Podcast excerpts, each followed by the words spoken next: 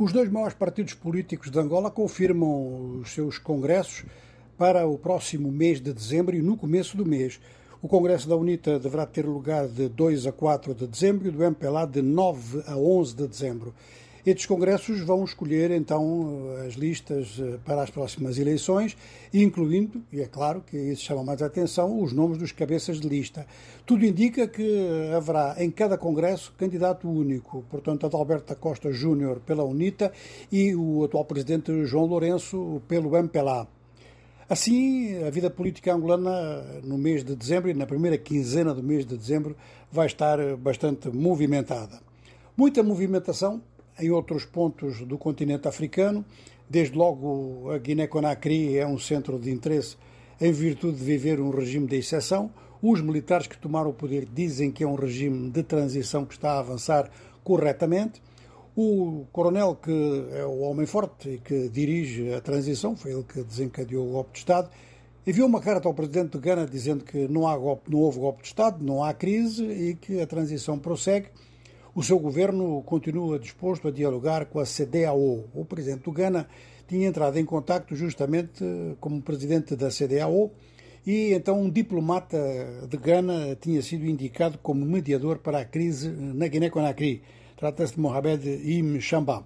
Ora, eh, a presidência da transição militar na Guiné-Conakry, nesta carta ao presidente de Ghana, diz que não havendo crise e não havendo nenhum problema que justificasse uma mediação, não há como, do par, da parte da Guiné-Conakry, aceitar o mediador. Não é nenhuma recusa individual da personalidade, é uma recusa do princípio mesmo de mediação.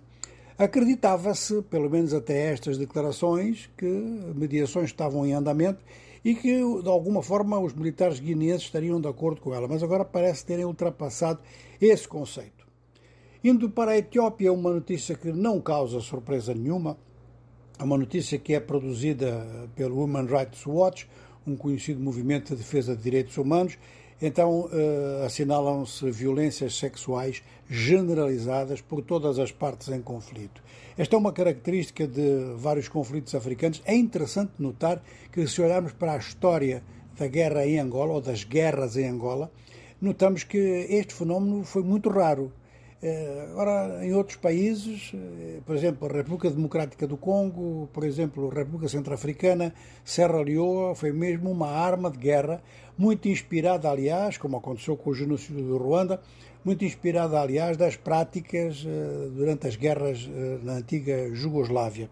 Esta notícia do Human Rights Watch acrescenta que muitos centros de saúde têm sido destruídos por essa razão, mulheres vítimas de violência sexual nem sequer têm condições de recorrer a centros de tratamento depois.